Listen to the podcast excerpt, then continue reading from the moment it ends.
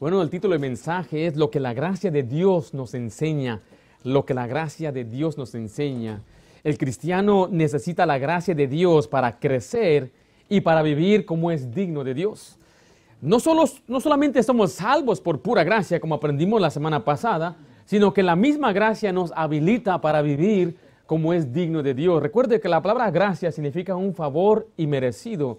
O sea, es Dios actuando a nuestro favor. Y la gracia, como hablamos la semana pasada, es como un diamante que está finamente tallado, que tiene muchas facetas y lados, y cada uno refleja una manera especial en la cual Dios actúa a nuestro favor. Empezamos la semana pasada que actúa a nuestro favor en cuanto a la salvación. Somos salvos por, por pura gracia, por medio de la fe. Pero no termina allí, sino que en segundo lugar vamos a ver que el Señor nos quiere enseñar a vivir de una manera que es santa y recta delante de Dios. Quiero que observe lo que Pablo decía a los romanos en Romanos 6, o lo que le dijo a estos, a estos a sus lectores, que él nunca los había visto, pero les estaba, les estaba eh, dando un argumento que el hecho de que ahora ya estamos bajo la gracia y no bajo la ley, no significa que podemos hacer lo que queremos. Ahora, ¿qué significa estar bajo la gracia o bajo la ley? Cuando alguien dice estamos bajo la ley, no se refiere a una era donde era la teocracia o la ley de Moisés. Bajo la ley significa bajo condenación de la ley. Pero cuando uno recibe al Señor, ya no está bajo esa condenación, sino que está bajo la gracia. Romanos 6.1 dice así, ¿qué pues diremos? ¿Perseveraremos en el pecado para que la gracia abunde? ¿Qué dice la siguiente frase ahí? En ninguna manera. Porque los que hemos muerto al pecado, ¿cómo viviremos aún en él? La le dice claramente que donde abunda el pecado, sobreabunda la gracia. O sea que la gracia de Dios es mayor, es más, mayor, más grande que cualquiera de los pecados. Pero el Señor dice, aún, aún que somos salvos por gracia, no significa que debemos perseverar en el pecado para que sobreabunde la gracia. No, sino que tenemos que aprender a vivir una vida que es digna del Señor. Miren lo que dice Hechos 20:32, donde nos enseña que la gracia está para edificarnos o sobre edificarnos. La palabra edificar en la Biblia es fortalecer su vida espiritual. Hechos 20:32 dice así la palabra de Dios. Y ahora, hermanos, os encomiendo a Dios, note, y a la palabra de su gracia, que tiene poder para sobreedificaros y daros herencia con todos los santificados. O sea que la gracia nos debe edificar, debemos ir creciendo. Ahora, en Judas vemos cómo hay personas que toman este asunto de la gracia y lo usan como pretexto para el pecado. En Judas versículo 4 vemos este asunto de libertinaje o desenfreno.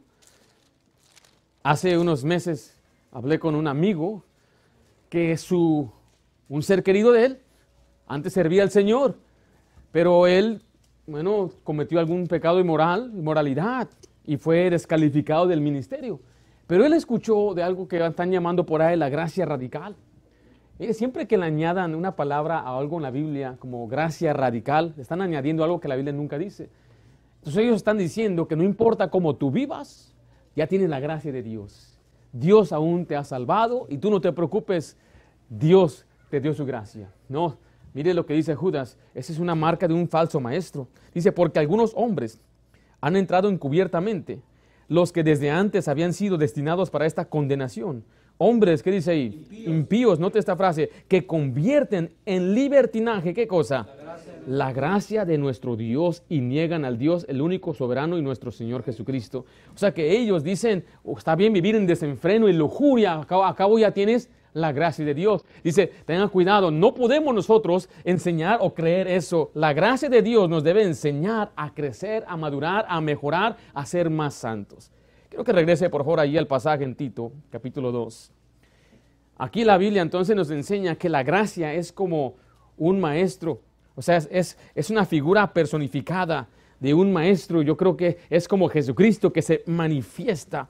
Dice así la Biblia en el versículo 11 para iniciar, porque la gracia de Dios se ha manifestado para salvación a todos los hombres. Ya hablamos de eso la semana pasada, pero mire el 12, enseñándonos que renunciando a la impiedad y a los deseos mundanos, vivamos en este siglo justa y piadosamente. O sea que no es suficiente ahora nada más decir, bueno, ya soy salvo por gracia, ahora la gracia nos va a enseñar cómo vivir. La gracia va a ser personificada como un maestro que nos va a enseñar en este día. ¿Qué nos enseña entonces la gracia? Regresa ahí a Tito 2.12. En primer lugar, la gracia nos enseña a negar. La gracia nos enseña a negar. Tito 2.12 dice una vez más, enseñándonos que, ¿qué es la primera palabra ahí? Renunciando. Si ve la palabra renunciando, se viene de renunciar, que significa abandonar, dejar o desistir. La gracia nos enseña a dejar ciertas cosas, a abandonar cierto pecado, a no seguir haciendo, a negar la vida pasada, la vida del pecador. Y Dios quiere que usted abandone, mire, la impiedad. La impiedad, dice una vez más el pasaje ahí, enseñándonos que renunciando a la impiedad. La impiedad es todo lo malo, es todo lo perverso, es todo lo que causa daño al cuerpo de Cristo y a la vida de un cristiano. Vamos a ver algunos pasajes en cuanto a estos pecados. Vaya a Colosenses 3:5. O sea que, note esto, somos salvos por gracia, pero tenemos que aprender a negar la impiedad, negar todo lo malo, renunciar, rechazar, no practicarlo, no hacerlo. Sea, este asunto de que voy a vivir como quiera, no, no, nunca nosotros hemos enseñado eso. Si creemos que la salvación es por fe, solamente creer en Jesucristo, pero ahora es tiempo de negar. ¿Negar qué cosa? La impiedad. Note lo que dice Colosenses 3:5, por favor. Dice así la Biblia, haced morir pues lo terrenal en vosotros. Y da una lista, fornicación. Esta es la impiedad, es la inmoralidad.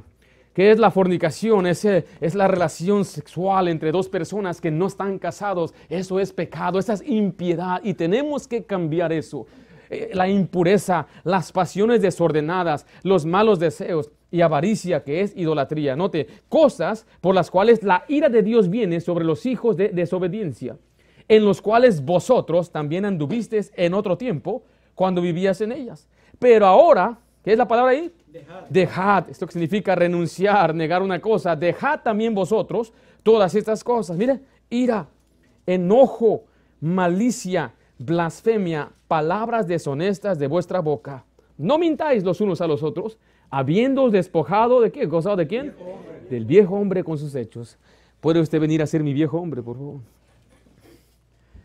Le vuelvo a recordar esta tremenda imagen que el Señor nos da. Cuando uno recibe al Señor, es la nueva simiente en el Cristo Jesús, el nuevo nacimiento. Por eso dice la Biblia que la simiente de Dios no peca. Pablo decía, no es que yo peco, yo no peco, es, es mi carne, es el mal que está en mí, es el viejo hombre. Y el viejo hombre, como estamos en la tierra, siempre me sigue. A donde quiera que voy, el viejo hombre me sigue. Entonces es una lucha constante que el, viejo hombre me anda constantemente molestando, picando. Molésteme pues. Eh, oh, oh.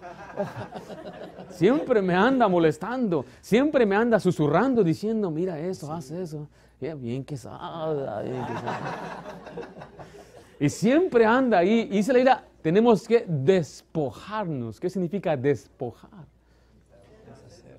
Dejar, pero mire, violentamente. Porque el viejo hombre ahí está. Y note lo que el viejo hombre nos, nos anima a hacer, todo lo que es la inmoralidad.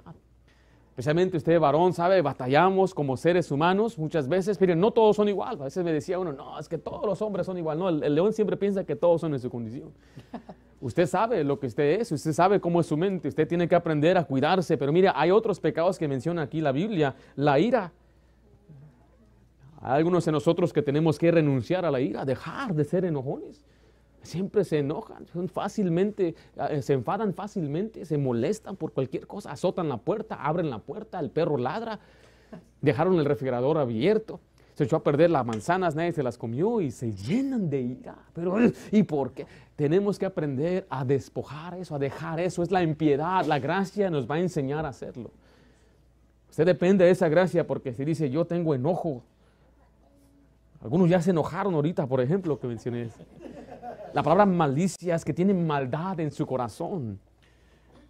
La palabra blasfemia habla de ser irreverente hacia las cosas de Dios. Vemos después las palabras deshonestas, ser mentiroso, no ser honesto, no decir las cosas, es no dar la comunicación como debe de ser. Esto es impiedad. Todo eso es ver una vida de un impío. Y Dios dice, tenemos que dejar. Y la gracia de Dios nos enseña esto. No diga, no se goce nada más diciendo, que soy salvo por gracia, pero ¿cómo está su vida? ¿Es impío? Vive de esta forma. El viejo hombre lo tiene que despojar. Váyase. En 2 Timoteo 2.19 se nos reta apartarnos de la iniquidad. ¿Qué tan importante es vivir apartados? Es dejar, renunciar. Dice así la Biblia, pero el fundamento de Dios está firme, teniendo este sello. Conoce el Señor a los que son suyos. Note, y apártese de iniquidad. ¿Quién? Todo aquel. Que invoca el nombre de Cristo. ¿Usted ha invocado el nombre de Cristo? Entonces dice Dios, apártate de la iniquidad. Deja eso. Renuncia a la impiedad. En Efesios 4:22 nos habla una vez más del viejo hombre. Oh, este viejo hombre apareció otra vez. Véngase, hermano viejo hombre, otra vez. Allí aparece otra vez el viejo hombre. ¿Qué hace el viejo hombre donde quiera voy? ¿Qué hace? Ahí está. Me anda molestando, me anda susurrando. Cuando quiero levantarme a leer la Biblia, ¿qué hace el viejo hombre? Quédate un rato. Cuando quiero, y, si saco la Biblia, ¿qué hace el viejo hombre? Empieza a sonar el teléfono, Empieza, no suena, pero ¿qué habrá por TikTok? ¿Sí sabes cómo? El viejo hombre sabe, hermano. ¿Por qué es que el viejo hombre sabe hacer todas esas cosas malas? No, no estoy diciendo que están malos los programas, yo no digo eso. Está mal lo que miran. Eso es lo malo. A mí una vez la, el teléfono nos salvó la vida, gracias a Dios por la comunicación. Estás ahí en lugar, estás en peligro, pero viejo hombre, no quiero usar las cosas buenas para algo bueno, sino qué malo. Voy a la Biblia un rato.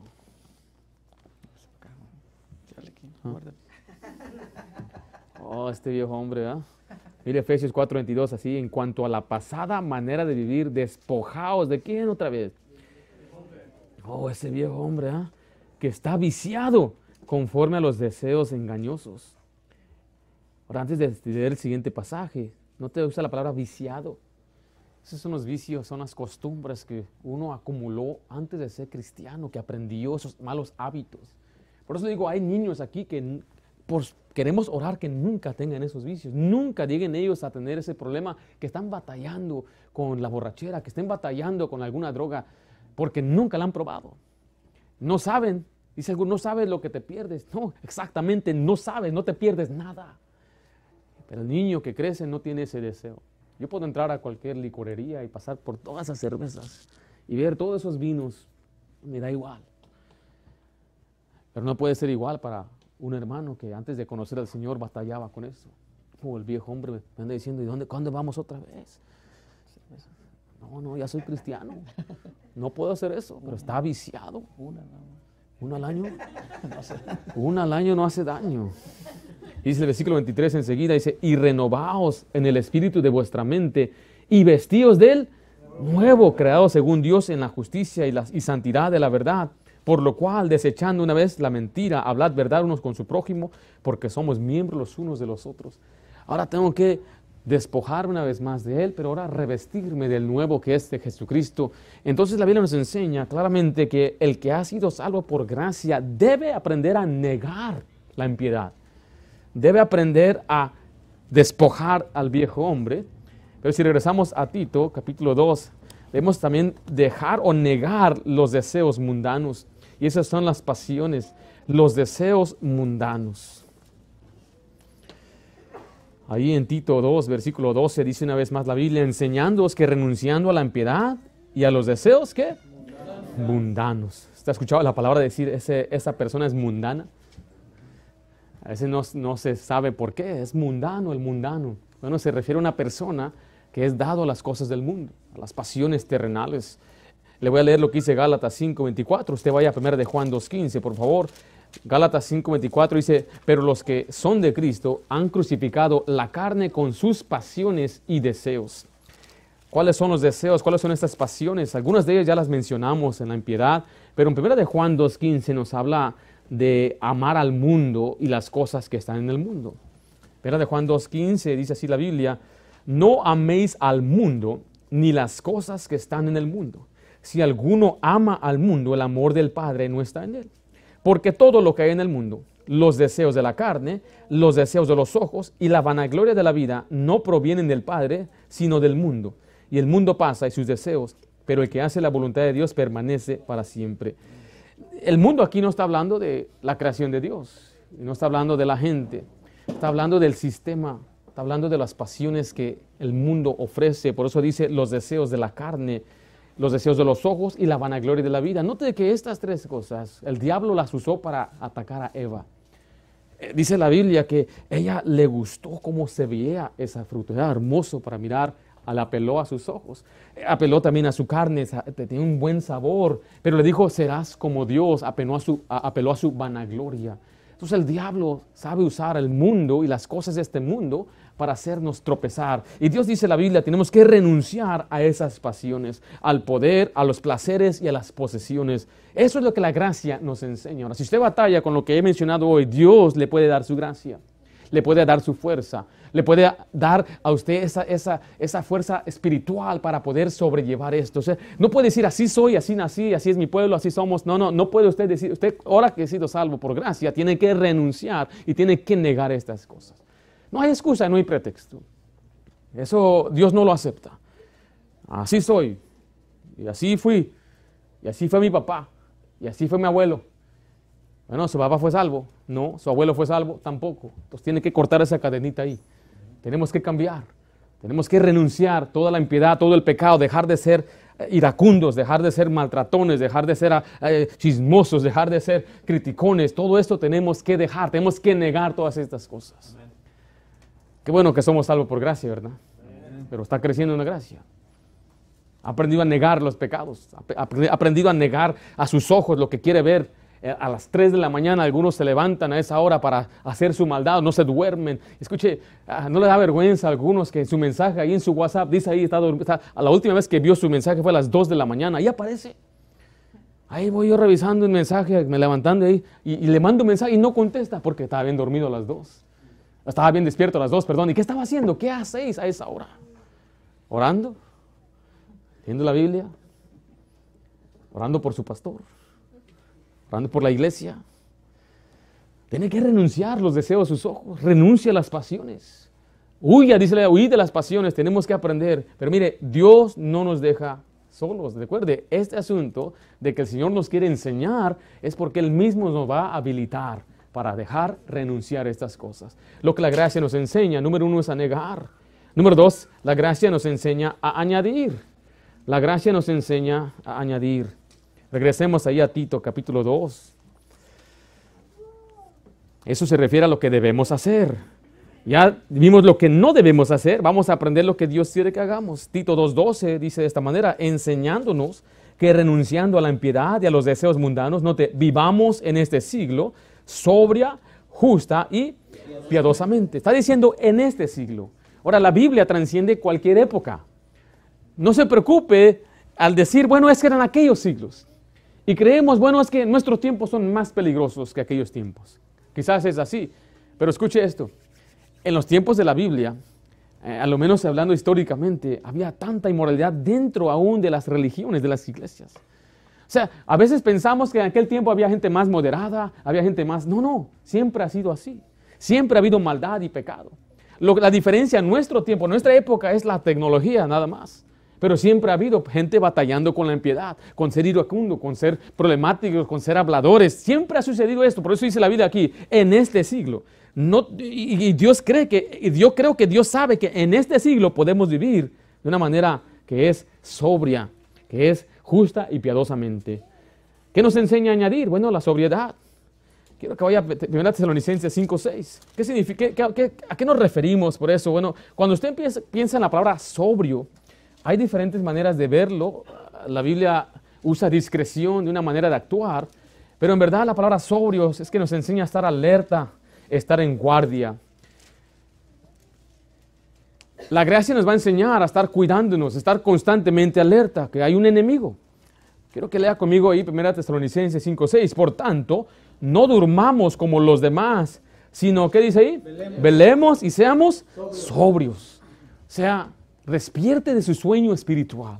Hay quienes no están caminando con Dios, están dormidos espiritualmente, no están armados como un soldado, no están firmes y cuando el día malo venga, Satanás fácilmente va a hacer estragos de su familia, lo va a derrotar, lo va a mover de su firmeza. Y Dios quiere que usted siempre se mantenga velando y sobrio, alerta.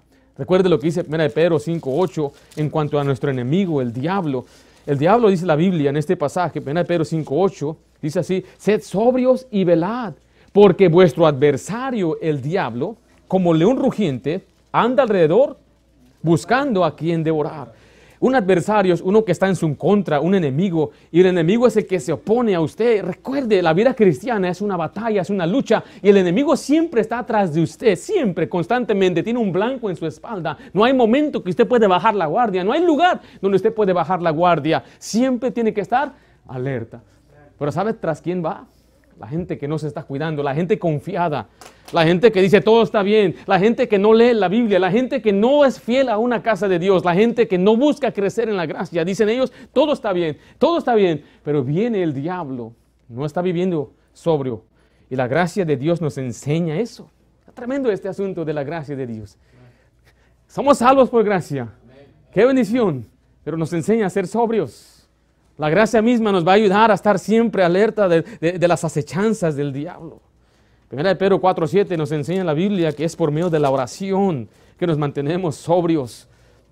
Primera de Pedro 4.7 dice, más el fin de todas las cosas se acerca. Sed pues, ¿qué cosa? Sobrios, mire, y velad en oración. oración. Siempre vemos en la mano sobrios y velad. Estar alertos y estar velando, estar constantemente cuidándonos porque el Satanás viene tiene que estar velando por sus hijos, mi querido hermano. Oh, mire, yo no, yo no, yo no comprendo cómo usted, padre, pueda simplemente eh, eh, eh, no darles atención a su hijo, que estar atento espiritualmente, cuidarlos, y le tiene que limitar a sus hijos. El diablo sabe por dónde meterse. Usted sabe que Estados Unidos es el único país que permite el TikTok para niños menor de 13 años. Es el único. Todos los otros países no lo permiten. Yo sé que pueden mentir, pero aquí sí lo permiten. Y no solamente eso, el dueño de TikTok no deja que sus hijos tenga. Eso me impresiona mucho. Él dice que los demás se pudran, mis hijos no. Steve Jobs no dejaba que sus hijos tuvieran iPads ni iPhones. El otro, el de Microsoft, ¿cómo se llama? Bill Gates no dejaba que sus hijos tampoco usaran sus aparatos que él mismo diseñó para, para el público hay gente que se dedica a las drogas, aún los mismos narcos, no dejan que sus hijos consuman la misma droga. Es impresionante esto. ¿Cómo tanto se meten en proteger, en limitar a sus hijos porque se interesan? Y nosotros los padres no, no nos, hasta a propósito les damos todas esas cosas para que los quitemos de nuestras manos. Ya cuando crece, el diablo viene, los devora y dice uno, ¿y qué pasó con mis hijos? Los dejamos al merced de Satanás. Pero es que no lo puedo controlar. Papá decía, hay un cinto mágico que puede hacer, que puede domar a cualquiera. El problema es que ya los hemos impuesto. Ya están ahí y, lo que tienen que hacer, si sus hijos ya son adictos a estas cosas, así como un adicto poco a poco se le tiene que quitar.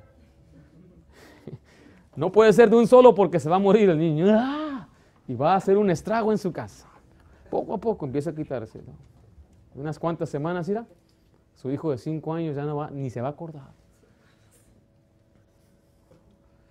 Pero no podemos nosotros simplemente dejar que el diablo se lleve a nuestros hijos. Y, dice, pastor, eso es una exageración. No, ya tengo más de 30 años en este asunto. Ser cristiano por tanto tiempo, una estar en iglesia por tanto tiempo. Ser pastor por cinco años, asistente de 2006, todo eso ya lo hemos visto, lo digo porque lo he visto en las escrituras, lo he visto en la vida y tengo que hacerlo de forma muy práctica para el beneficio suyo, de sus hijos. Velar. Tenemos que ser sobrios. La gracia nos enseña a cuidarnos, a estar siempre velando, a siempre estar alerta. Pero no solamente eso, nos enseña a hacer justicia. Quiero que vaya conmigo a Proverbios 21, 21. Eso se refiere a sus relaciones con los demás. Eso es decir, que su vida social debe relacionarse con justicia, con honradez y con integridad.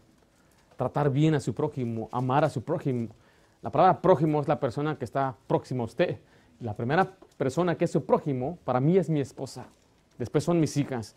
Después son mis vecinos. Después son ustedes. Cuando venimos a la iglesia, ¿quién es mi prójimo? Dijo una vez una persona tentando a Jesús. Y le dio una tremenda parábola de un hombre que fue, iba de viaje y cayó en manos de ladrones. Y pasaron los levitas, pasaron sacerdotes y lo despreciaron, no le ayudaron. La gente que debería ayudarle.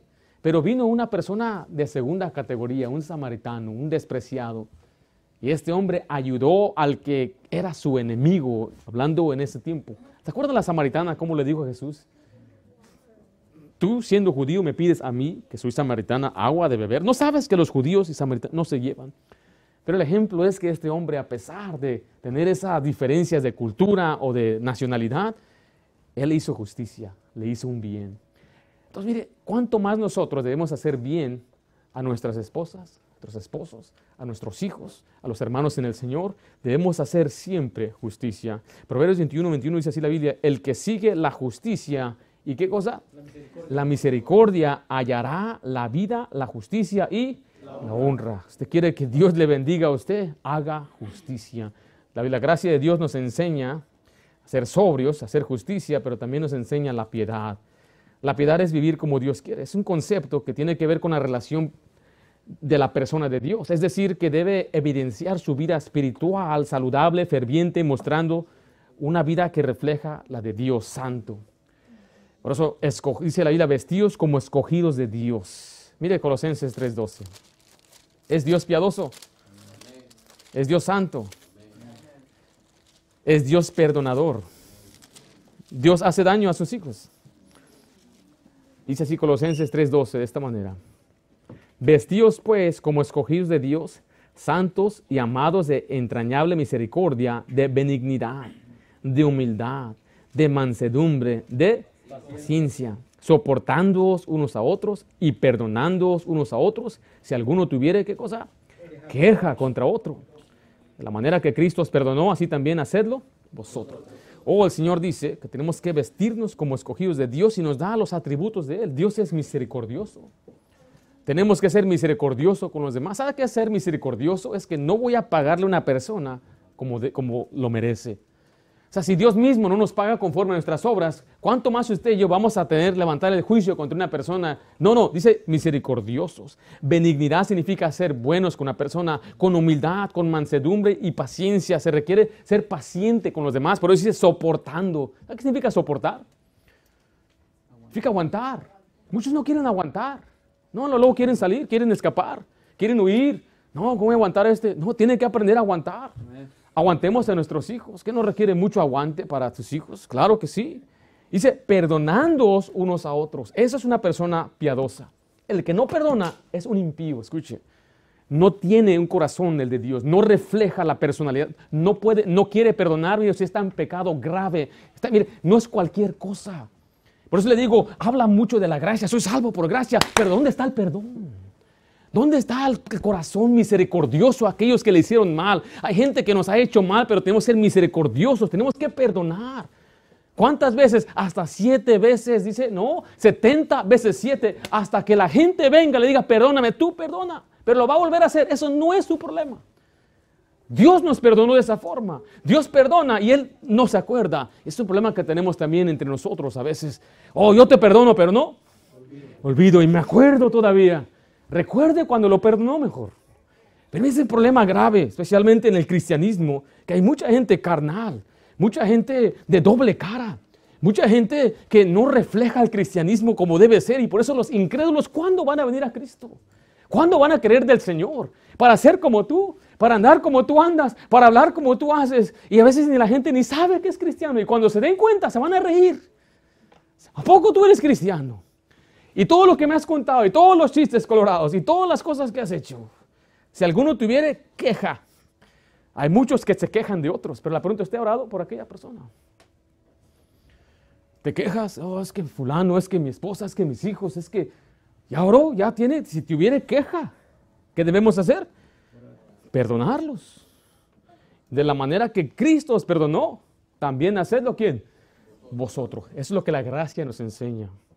Tenemos que añadir la piedad a nuestras vidas. Tenemos que añadir entonces la sobriedad. Tenemos que añadir la justicia. Tenemos que añadir la piedad. O sea, no, no nada más, no sé quién nos quiere confundir con este asunto de que, oh, entonces ya puedes hacer lo que tú quieras. No, Señor. Hay que añadir. Hay que negar y hay que añadir. Y por último, regresa a Tito 2. La gracia de Dios nos enseña a esperar. La gracia de Dios nos enseña a esperar.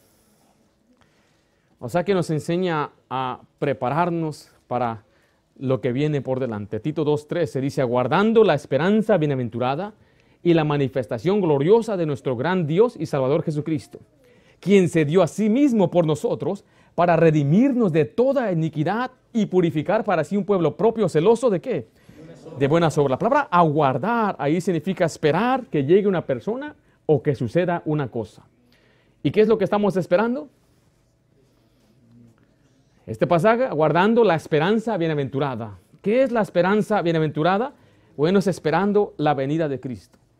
Estamos esperando que el Señor un día venga. Ahora, ¿qué es esa esperanza bienaventurada? Es el día de la redención. Es cuando el Señor nos va a dar entonces el cuerpo glorificado. Es la esperanza de la vida eterna. Tito 1.2 dice así la Biblia de esta manera. En la esperanza de qué cosa? La vida eterna, la cual Dios que no miente, prometió desde antes del principio de los siglos. Note que esa es la esperanza bienaventurada, cuando un día seamos glorificados y tengamos un cuerpo nuevo como el de Cristo Jesús. Ahora quiero nada más aquí notar que dice la manifestación gloriosa de quién? De nuestro gran qué? Y aquí este pasaje nos dice claramente que Jesucristo es Dios. La gente dice, ¿dónde dice la idea que Jesús es Dios? Este pasaje dice, esperando la, manifestación gloriosa de nuestro gran Dios y Salvador Jesucristo. Porque enseguida así nos dice la Biblia que Él se refiere a Él, quien se dio a sí mismo. Entonces Jesucristo es Dios mismo, Dios encarnado. Ahora, este asunto, quiero que vaya a Colosenses 3, este asunto de tener la esperanza bienaventurada o estar esperando la venida de Cristo, significa esperar en las cosas eternas, lo espiritual, estar pensando en las cosas de arriba, hay muchos cristianos que están pensando en la tierra, lo terrenal, y cómo le voy a hacer aquí, cómo voy a enriquecerme aquí, cómo voy a acumular tesoros aquí. Y Dios dice, yo quiero que tú pongas tu mirada arriba, piensa en las cosas espirituales, celestiales. Ahora, todo lo que usted hace aquí en la tierra debe ser como un medio para ese fin. No estoy diciendo que no debemos trabajar, no estoy diciendo que no debemos eh, eh, eh, progresar, todo eso está bien con tal de que tenga usted siempre su mirada en el final, su mirada en el cielo. Colosenses 3.1 versículo uh, Colosenses 3, 1 al 4, dice, si pues habéis resucitado con Cristo, hablando de los que han sido salvos, buscad las cosas de dónde? De arriba. de arriba, donde está Cristo sentado a la diestra de Dios. Poned la mira en las cosas de arriba, no en las de la tierra, porque habéis muerto y vuestra vida está escondida con Cristo en Dios. Note el 4, cuando Cristo, vuestra vida, ¿qué sucede ahí?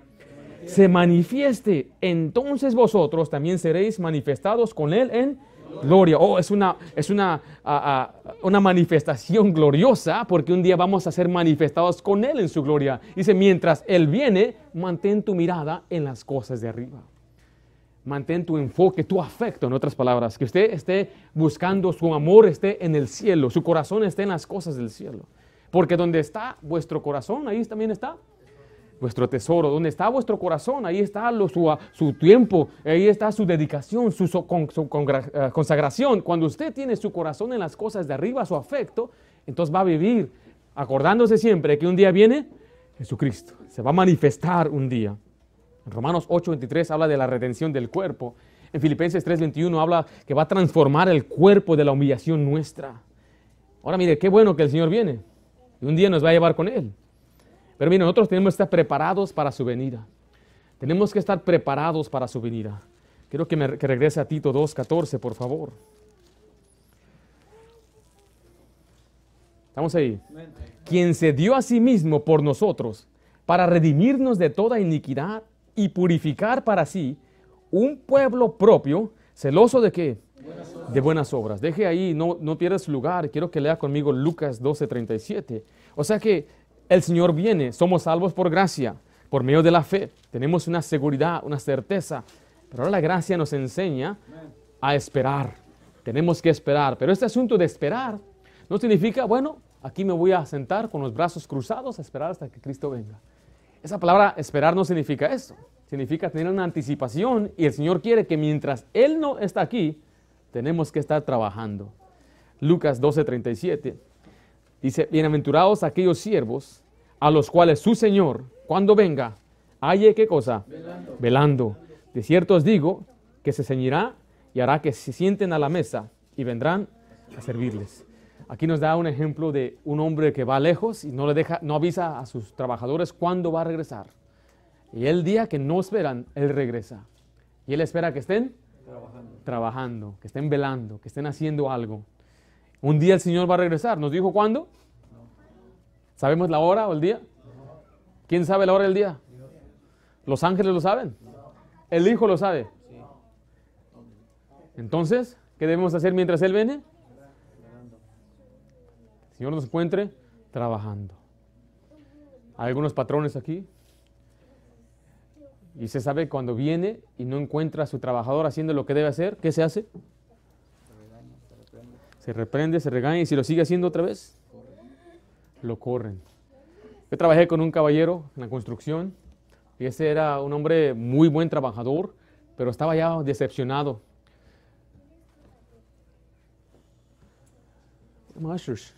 Estaba desilusionado porque el patrón, según él, no le pagaba como debía pagarle. Entonces lo que sucedió fue que cuando el patrón se iba, me decía, siéntate, siéntate. Ahí me sentaba yo con él, bien obediente. Yo era el chalán, nada más. Cuando escuchaba la máquina, el, camión del, patrón, a trabajar, se ponía, pero rápido. Estos muchos también, sus hijos así son también, ¿verdad? Los deja haciendo una tarea, un trabajo, nada más se desaparece un ratito. ¿Y qué están haciendo sus hijos?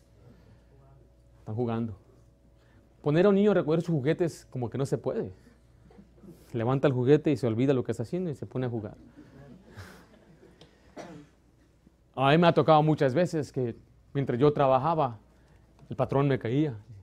Qué bendición que me encontró siempre trabajando. ¿Qué es lo que el Señor espera a nosotros? El pasaje que estamos leyendo habla de un pueblo santo. Cuando el Señor venga, que encuentre un pueblo santo. El pasaje dice, un pueblo propio, purificar a un pueblo propio. Purificar significa tener limpio. Primera Tesalonicenses 3.13 nos habla de, de, tener, eh, vivir en santidad cuando Cristo venga. Primera Tesalonicenses 3.13, estamos ahí. Para que sean afirmados vuestros corazones, irreprensibles ¿En qué cosa? En santidad delante de Dios nuestro Padre. Note, en la venida de nuestro Señor Jesucristo con todos sus santos. El Señor dice que quiere que preparemos nuestras vidas en santidad para que cuando Él venga, cuando Él venga encuentre un pueblo santo, un pueblo puro. Primera de Pedro 1.13, quiero que me acompañe ya por favor. Recuerde, hoy estamos hablando de la santidad de Dios. Dios quiere que seamos santos. Pero quiero que vea una vez más el contexto siempre de la santidad de Dios es que Él un día viene por nosotros. Y cuando Él aparezca, más vale que encuentre a un pueblo santo. Primera de Pedro 1.3, estamos ahí. Por tanto, ceñidos lomos de vuestro entendimiento, sed sobrios y esperad por completo, note, en la gracia que os traerá cuando Jesucristo sea manifestado, su venida. Como hijos que Obedientes. No os conforméis a los deseos que antes tenías estando en vuestra ignorancia, sino como aquel que os llamó es santo, sed también vosotros santos en toda vuestra manera de vivir, porque escrito está, sed santos porque yo soy santo. Note entonces cuando el Señor venga, ¿qué, quieres, qué quiere encontrar? Quiere encontrar santidad. Este asunto de santidad quizás no es muy popular en las iglesias o en, la religión, pero es lo que Dios espera. Un día Él va a regresar y cuando Él regrese debe encontrar un pueblo santo, un pueblo puro, un pueblo también celoso de buenas obras. El pasaje dice ahí que es celoso de buenas obras. Una obra es un acto, un esfuerzo. Eh, habla de un mérito. Recuerde, no somos salvos por las obras, pero el cristiano debe andar en buenas obras. El cristiano debe hacer buenas obras. Dice celoso, significa motivado para hacer las cosas. Debe, tener, debe emocionarse por servir a Dios. Debe, tener interés ardiente y ser activo en la, en la, vida cristiana. La vida cristiana no es una vida pasiva. No solamente Dios quiere santidad, quiere que estemos sirviendo. En Romanos 12:11 dice, en lo que requiere diligencia, no perezosos, fervientes en espíritu, sirviendo al Señor. En Efesios 2, versículo 8, usted sabe el pasaje, porque por gracia sois por medio de la... Y esto no es de vosotros, pues es... No por obras para que nadie se gloríe, pero el siguiente versículo dice, porque somos hechura suya, creados en Cristo Jesús para buenas obras, para andar en buenas obras, las cuales Dios preparó de antemano. En Tito 3.8, quiero que vaya allá por favor. Dios preparó estas obras de antemano. Se refiere que Él ya tenía una idea de cómo Él quiere que sus hijos vivieran antes de que existiéramos aquí en la tierra. La manera que yo lo he explicado es esto, antes de que mis hijas nacieran, mi esposa y yo ya teníamos una idea de su crianza, lo que íbamos a enseñar, cómo iba a ser su vida de ellas y lo que esperamos de ella. Muchas cosas las planeamos antes de que ellas nacieran. Y Dios quiere que usted y yo andemos en buenas obras. Tito 3.8 dice, palabra fiel es esta. Y en estas cosas quiero que insistas con firmeza. Aquí debo insistir, mi hermano, yo como pastor, para que los que creen en Dios procuren, ¿qué cosa? Ocuparse en, buenas obras. Estas cosas son buenas y útiles a los hombres. Ahora, vuelvo a decir, ¿somos salvos por obras? ¿Por? Pero para andar, buenas obras. O sea que ahora el pensamiento correcto es, no soy salvo, no hago obras para salvarme, sino ahora que soy salvo, debo andar en buenas obras. ¿Qué es la buena obra? Leer su Biblia, orar, es amar a su prójimo, es perdonar, es evangelizar, es dar generosamente, es ayudar al necesitado, estar dispuesto a servir, hablar la verdad, es aún en pagar sus impuestos y darle respeto a quien merece respeto y honra a quien merece honra, es visitar a los enfermos y a los necesitados, es ser leal a su esposa, es respetar a su marido, es cuidar y proveer para su familia, es no andar en vicios, sí, claro, no tomar, no fumar, e, es no decir groserías y que nuestras palabras sean para edificar, es no amar al mundo, todas estas cosas son las buenas obras que se debe insistir en hacer. No para salvarse, sino porque ya somos salvos. La gracia de Dios nos enseña a ser celosos de buenas obras. ¿Cómo están sus obras? ¿Sirve al Señor? ¿Le da deseo de servir al Señor? Le hace falta crecer en la gracia entonces. Se nota en su vida si tiene un fervor por servir al Señor si viene alegremente a la casa de Dios, si usted eh, lee la Biblia con entusiasmo, se levanta y dice, bueno, creo que aquí el pastor nos dio esta lista para leer la Biblia. Y bueno, ahí está arrumbada. ¿Ha leído su Biblia este año? Hasta está en su progreso allí, ya leyó todo Génesis. Ya leyó todo Mateo. Entonces, ¿dónde está ese celo por las buenas obras? ¿Dónde está el celo por servir al Señor? ¿Dónde está el celo por envolverse? Quiero que Dios me use, que Dios me utilice. ¿No tiene usted ese deseo? ¿No tiene usted ese deseo que el Señor de una forma me use para ser bendición, para que Él sea glorificado? Porque Mateo 5:16 dice, así alumbre vuestra luz delante de los hombres para que vean vuestras buenas obras y glorifiquen a vuestro Padre que está en los cielos. O sea que las buenas obras que hacemos es para que la gente vea una luz y esa luz entonces refleja la gloria de Dios. ¿Qué ven nuestros hijos en nosotros? ¿Podrán nuestros hijos glorificar a Dios en nosotros? ¿Podrán nuestros seres queridos glorificar a Dios en nosotros? Eh, somos personas que andamos en buenas obras. Recuerden, nuestras buenas obras nos seguirán. Apocalipsis 14, 13 dice, cuando lleguemos al cielo, las obras nos siguen. Y esas obras se convierten en un galardón y recompensas. Encima de todo eso hay una tremenda bendición. Pero la Biblia dice también que habrá vergüenza cuando Cristo regrese. Vaya a primera de Juan 2.28, por favor. Habrá vergüenza, sí. Porque recuerde, el Señor viene un día y quiere hallarnos haciendo buenas obras, quiere un pueblo santo. Y si el Señor viene y no lo encuentra a usted viviendo en santidad y andando en buenas obras, ¿cómo se va a sentir usted? O sea, que el Señor venga un domingo, ¿dónde nos debe encontrar?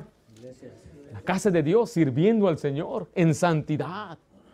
Mire, primera de Juan 2.28. Y ahora, hijitos, note que le habla a gente salva, hijitos, permaneced en Él para que cuando se manifieste, cuando venga, tengamos confianza, para que en su venida, ¿qué dice la última frase ahí?